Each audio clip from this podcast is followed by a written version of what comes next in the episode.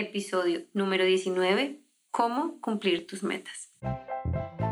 Esto es Lo Peor que puede pasar, el podcast que cambiará tu vida, con tu coach Ángela Sarmiento.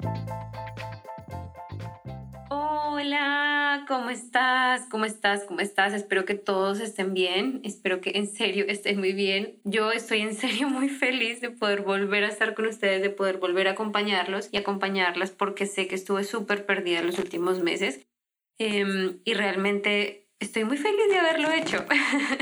Yo sé que puede sonar muy irónico, pero estoy muy feliz de haberlo hecho porque, y para contarles un poco, estaba atravesando por muchos cambios, creo que ustedes lo saben, quienes siguen el podcast saben y quienes me siguen en Instagram saben que han habido muchos cambios en mi vida en estos momentos y por eso tenía todo realmente un poco muy, muy quieto y un poco abandonado y lo lamento por haberlos dejado abandonados. Espero que se hayan puesto al día con los anteriores episodios en caso de que no hayan escuchado alguno. Espero que hayan vuelto a los episodios que habían escuchado antes cuando necesitaban apoyo y no había un episodio nuevo.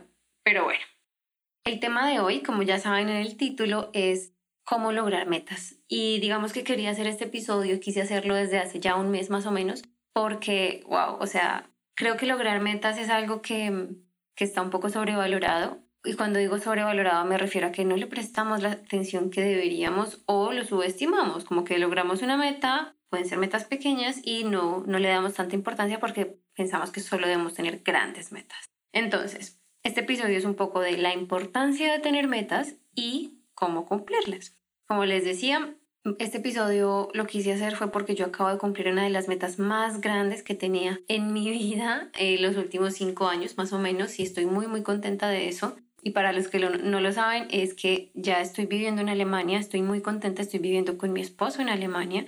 Estamos muy felices, estamos, o sea, no, no les puedo describir con palabras, realmente ha sido una experiencia maravillosa. Al principio fue muy difícil emocionalmente porque mm, Daniel, Daniel se llama mi esposo, Daniel tuvo que venir antes, tuvo que venir a Alemania un mes antes y wow, para mí fue devastador, pero al mismo tiempo fue una oportunidad grandísima para aprender un montón de mí misma, de nuestra relación, de acercarnos mucho más el uno al otro en formas diferentes.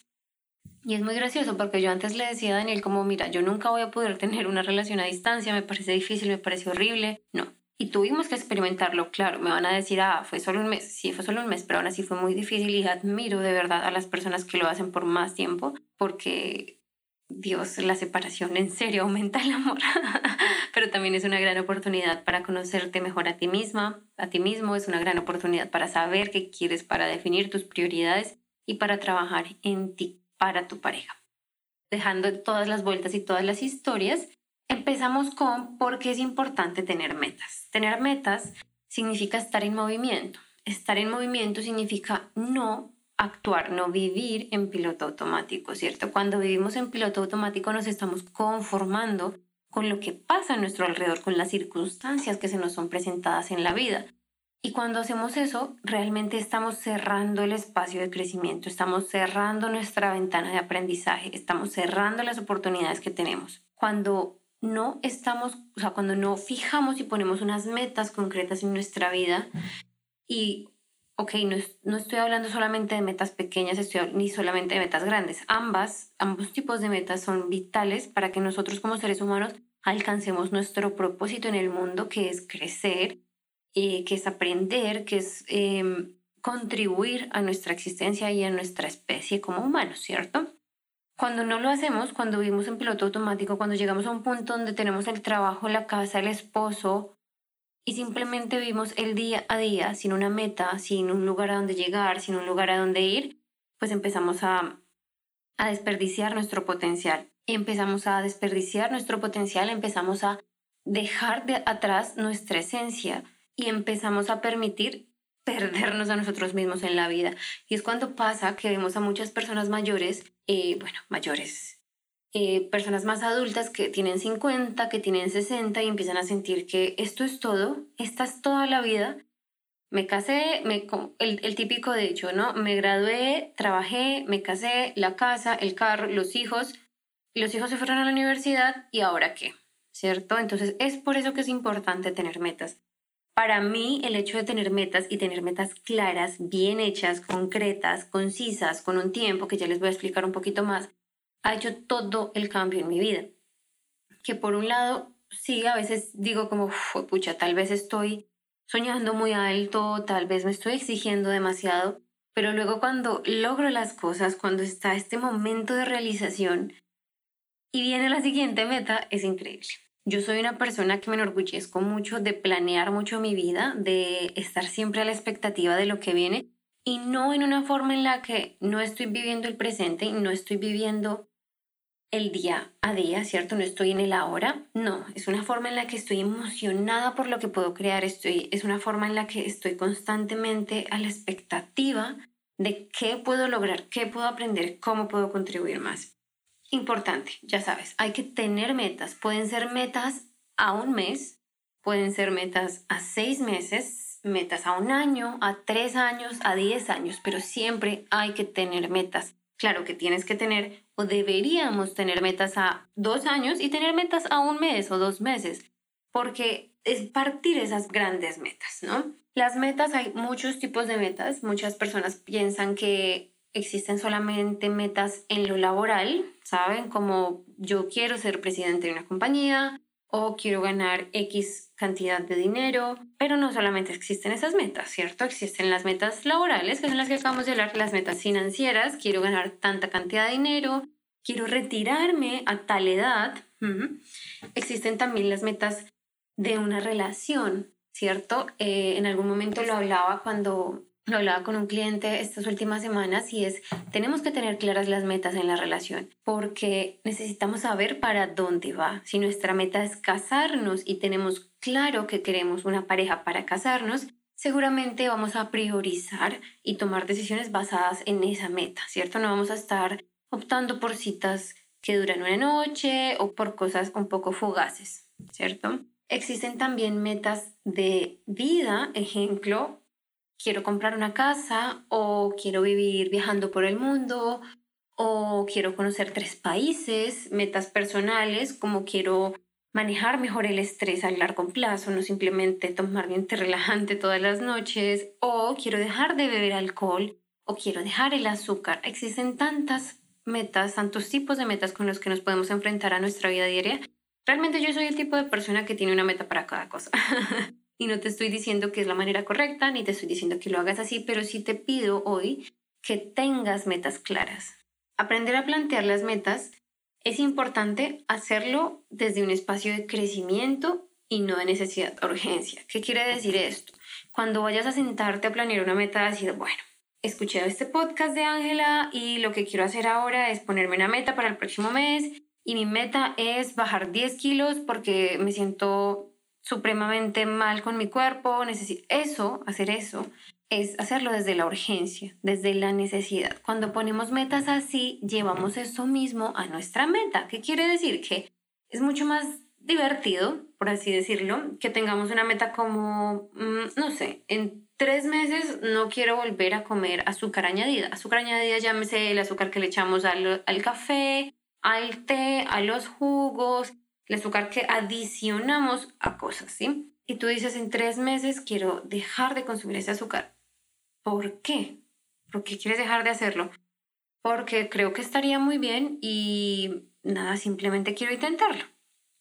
Está bien, cuando no existe esa presión de que es una necesidad, es que Dios mío, necesito bajar los 10 kilos antes de la fiesta, porque muchas personas se ponen ese tipo de metas todas las acciones que tomas en pro de esa meta son una obligación, ¿cierto? Cuando lo hacemos desde la necesidad o desde la urgencia, las acciones que tomamos tienen esa misma energía, tienen esa misma, ese mismo impulso que realmente no es un impulso fuerte y poderoso que nos lleven a tomar las acciones verdaderas. ¿Qué pasa cuando, el con el ejemplo de los 10 kilos en un mes?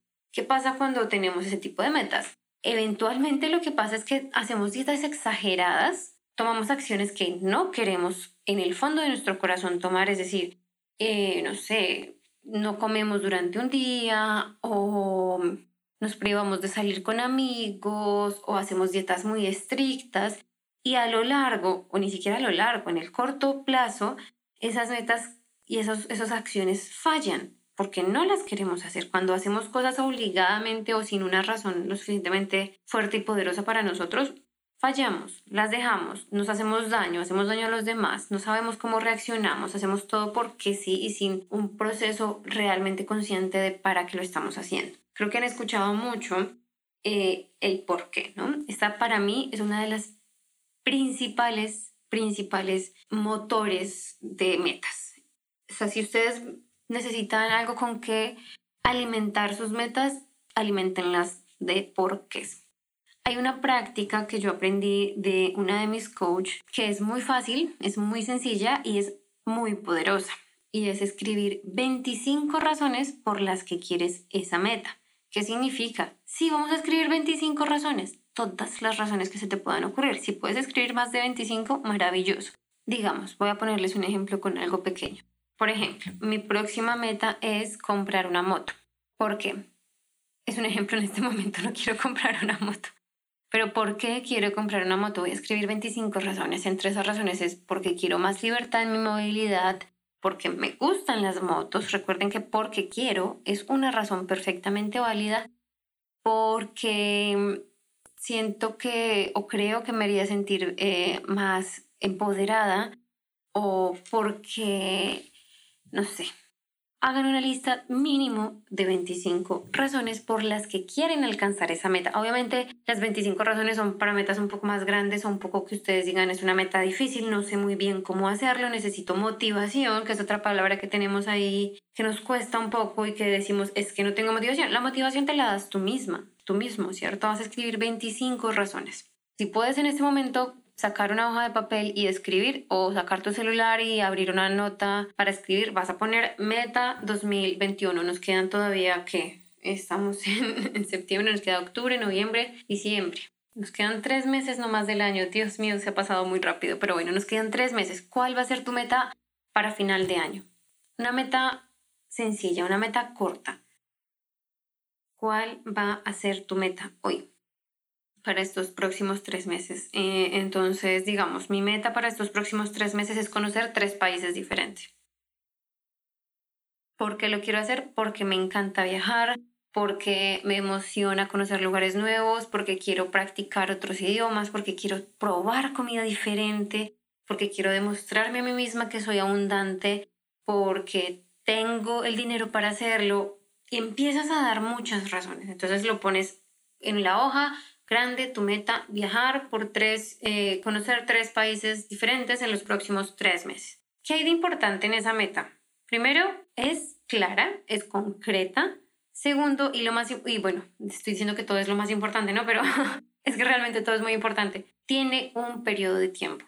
No sirve decir casarme. No sirve decir casarme, porque si mi meta es casarme algún día, pues algún día me voy a casar. Claro, pero a los dos años estamos como Dios, tengo esta meta de casarme hace dos años y nada que consigo novio. Pues claro, porque en tu cerebro te dijiste algún día y algún día es algún día. Si tú dices quiero casarme, no sé, en tres años, me voy a casar en tres años con el amor de mi vida y está ahí escrito en un papel, en un lugar visible, donde tú lo veas, donde sientas ese compromiso contigo misma, eso hace toda la diferencia.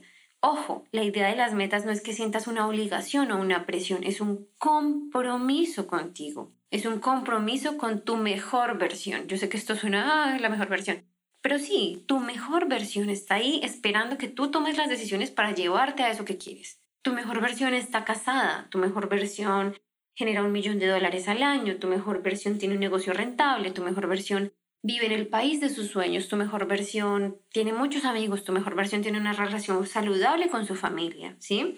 Si, digamos, tienes problemas en tu familia actualmente, puede ser que tu meta de aquí a diciembre sea poder tener una o celebrar Navidad con mis papás que no los veo hace X o Y de tiempo.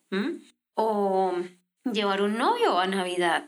Puede ser, ¿cierto? Entonces vamos a poner la meta y vamos a ponerle un límite de tiempo, sí o sí.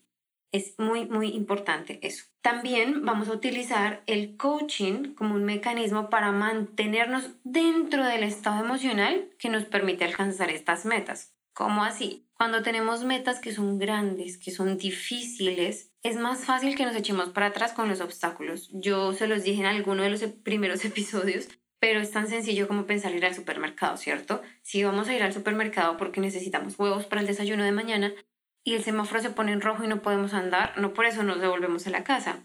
Si está cerrado el supermercado, no por eso ya no vamos a otro. Si la calle por la que pasamos todos los días está cerrada o está en construcción y no podemos andar, pues vamos por otra, ¿cierto? si hay una multitud y tenemos que dar un giro más grande, lo hacemos. Eso mismo o esa misma mentalidad deberíamos tenerla para nuestras metas grandes.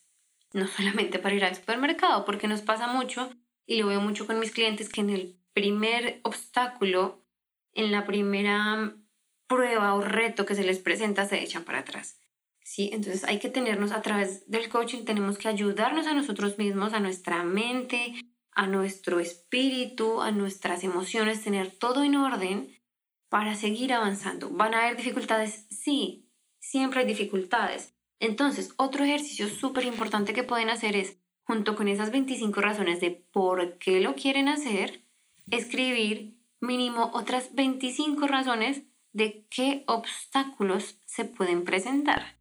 Ejemplo, yo en este momento con mi esposo estamos preparándonos para un examen importante que tenemos que presentar pronto. Tenemos que estudiar, tenemos que prepararnos, somos conscientes de ello. Y si queremos hacer esa, esa, lograr esa meta de pasar ese examen como lo estamos pensando, tenemos que contar con los imprevistos. Ah, no sé, llegamos cansados un día del trabajo, ¿qué vamos a hacer? Eh, no tenemos tiempo, sale un evento con alguien, tenemos una salida, tenemos... Hay que contar con esos imprevistos y no solo decir, ah, bueno, un día puedo estar cansada. ¿Qué vas a hacer si estás cansada el día que debes hacer lo que tienes que hacer para lograr tu meta? ¿Vas a comprarte un chocolate? ¿Vas a salir a caminar 15 minutos, a tomar aire, a abrir la ventana? ¿Vas a bailar tu canción favorita? ¿Qué vas a hacer para llevarte al estado mental en el que vas a tomar las acciones correctas para alcanzar tu meta? Si de pronto cuando dije llevar novio a Navidad tú dijiste, ay, sí, eso me gustaría, ¿qué acciones debes tomar de aquí a allá? ¿Debes seguir hablando con la persona que sabes que no va para ningún lado o debes dejarlo atrás? ¿Debes tener conversaciones difíciles con una persona que te interesa? Difíciles es mucho decir, pero debes tener la conversación de yo quiero esto y esto para mi vida en este momento, ¿estás en la misma página, sí o no? Esas acciones las tomas cuando sabes lo que quieres y tienes un compromiso claro contigo misma. Cuando no lo tenemos, empezamos a tomar decisiones como da igual, después lo hago, o eso puedo esperar, o es muy, es muy gracioso. Se me acaba de venir una frase, una frase que me decía mucho mi papá, bueno, una palabra que me decía mucho mi papá. Y es que cuando nosotros éramos pequeños y le decíamos cómo podemos ir a Disney, él siempre decía mañana, mañana vamos a Disney o puedo ser astronauta o puedo saltar de, la, de la ventana, él decía mañana. ¿Qué pasaba? Cuando mañana llegaba le decíamos, hoy podemos ir y él decía mañana. Y el último mes para mí ha sido una revelación, he trabajado un montón espiritualmente para darles mejor contenido a ustedes y es, eso es muy cierto. Cuando decimos mañana, siempre hay mañana. Tenemos que quedarnos en el hoy. ¿Qué vamos a hacer hoy? ¿Cómo vamos a tomar acción hoy? para lograr eso que queremos lograr. No hay mañana. El mañana siempre estará en mañana. Si nos confiamos de eso lo hago mañana, ese correo lo envío mañana, o eso lo hago después, o cuando esté menos cansada, o mañana empiezo, o todo ese tipo de cosas, es lo que más nos retrasa en las metas. Eso es lo que nos mantiene anclados en la monotonía, es lo que nos mantiene anclados en el desespero. Es el tipo de cosas que nos mantiene en piloto automático. Solamente vivimos postergando nuestros sueños, postergando las acciones que tenemos que tomar y postergando la responsabilidad que tenemos con nosotros mismos. Mi invitación hoy es muy sencilla y es que te plantees una meta para los próximos tres meses. Si tienes una meta más corta, digamos, no sé, quieres sacar el pase de conducir en el próximo mes, ponte la meta escribe por qué quieres hacerlo. Cuando muchas veces nos ponemos metas y decimos quiero, digamos, yo una vez me puse una meta que era literalmente bajar 5 kilos.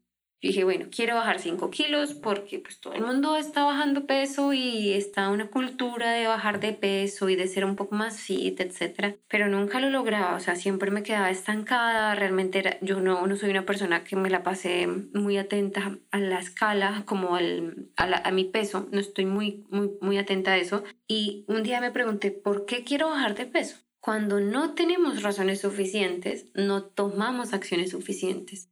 Cuando realmente queremos algo para nosotros y en nuestra vida, se los aseguro y les juro que van a encontrar todas las razones que, del mundo, todas, todas, todas las razones del mundo. Por eso es el ejercicio de las 25 razones por las que lo quiero hacer. Si encuentras más, mucho mejor. ¿Qué puedes hacer también? Escribe tus 25 razones y adicionalmente a eso, si puedes, si quieres tomártelo en serio, hazlo diario. Si no, hazlo semanalmente. Escribe tres razones más. Tres razones por las que quieres hacer esto, por la que lo quieres lograr. Tómate un, diario de metas. Mi diario de metas. Yo tengo uno en algún momento, en algún momento les mostraré cómo lo utilizo. Es maravilloso es la mejor manera de tener metas. Y mi último consejo para ya cerrar este episodio es si tienes una meta muy grande, muy grande, digamos que en este momento vives en casa de tus papás y tu meta es tener una casa propia, la casa de tus sueños. Claro, si tú lo dices así, como tener la, casa de mis sueños en este momento, donde tengo un trabajo que a duras penas me permite para vivir en, casa de mis papás, obviamente vas a decir como, ay Ángela, yo quisiera tener metas, pero no puedo, no, me, no tengo el dinero para tener metas. Divide tus grandes metas en metas muy pequeñas muy, muy pequeñas. Divídelas en, en bloques de metas incluso. Si tienes una meta muy grande, incluso las metas pequeñas o medianas también podemos hacerlo. Digamos, con el ejemplo del examen que tenemos que dar mi esposo y yo. Es un examen, listo, hay, sabemos qué tenemos que hacer. Entonces, las metas más pequeñas para lograr esa gran meta es hacer un training, un entrenamiento del examen dos veces a la semana, ¿cierto? Si lo ponemos en esos términos, es como, ah, ok, hay más chance de que logre la meta que si simplemente tengo la meta de pasar el examen y, las acciones que voy a tomar es estudiar. Claro, pues así de vago pues no voy a lograr nada. O bueno, es posible que lo logre, pero no voy a tener esa certeza. ¿Sí? Queremos tener la certeza de que vamos a lograr nuestras metas. Es como un ejemplo matemático básico. Si tú quieres comprar una casa y la casa vale 5 millones de dólares y la casa la quiero comprar en dos años, en cada año mínimo tengo que conseguir 2.5 millones de dólares. ¿Cómo consigo 2.5 millones de dólares en 12 meses? ¿Cuánto tengo que conseguir en un mes? Si tengo X suma, porque no voy a hacer la matemática en este momento, pero si tengo X suma que tengo que conseguir cada mes, ¿cómo consigo esa suma? ¿Mm? Entonces ya no es que tengo que buscar los 5 millones de dólares, no, tal vez tengo que buscar 3 mil dólares al día. Ah, es diferente. Estoy exagerando, ¿no? Estoy tomando números muy, muy grandes, pero es lo mismo. Cuando lo dividimos en porciones más pequeñas, nuestro cerebro, por un lado, lo asimila de una, una forma más fácil eh, que si tenemos el número grande. Cuando tomamos acciones más pequeñas encaminadas a una gran acción, sumamos esas acciones, ¿cierto? Todas las acciones se suman una con otra y al final tenemos nuestra gran meta. Si este episodio les gusta y quieren un poco más sobre esto, yo pues normalmente hablo un poco más de nuestras relaciones, como saben, pero también el tema de la organización, de la planeación es algo que me encanta y me apasiona. Entonces, si les gusta el tema, díganmelo para poder darles más contenido tanto acá en el podcast como en Instagram. Eh, eso es todo por hoy. En serio, estoy muy feliz, muy contenta de volver a hablar con ustedes. Gracias por todo el apoyo que, que me han dado en estos meses. Ya pronto vamos a volver también con el contenido en Instagram, que sé que también lo tengo un poquito abandonado, pero como saben, me gusta darme el tiempo para, para todo y volver con ustedes y hacer este contenido es muy importante para mí, entonces quería hacerlo con toda la cabeza, con todo el corazón, con toda la disposición y no corriendo. Eh, eso es todo, entonces eh, los quiero mucho. Recuerden que mi Instagram es Ángela Sarmiento Coach. Me encuentran ahí. En este momento eh, voy a empezar a abrir agenda para las sesiones de coaching en octubre.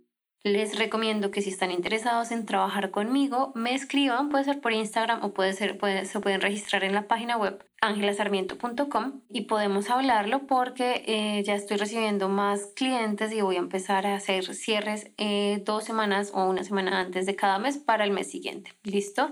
Se los digo porque varios me han preguntado por Instagram sobre las sesiones y no quiero que se queden sin su espacio. Les mando un abrazo gigante y espero que tengan una semana maravillosa. Chao, chao.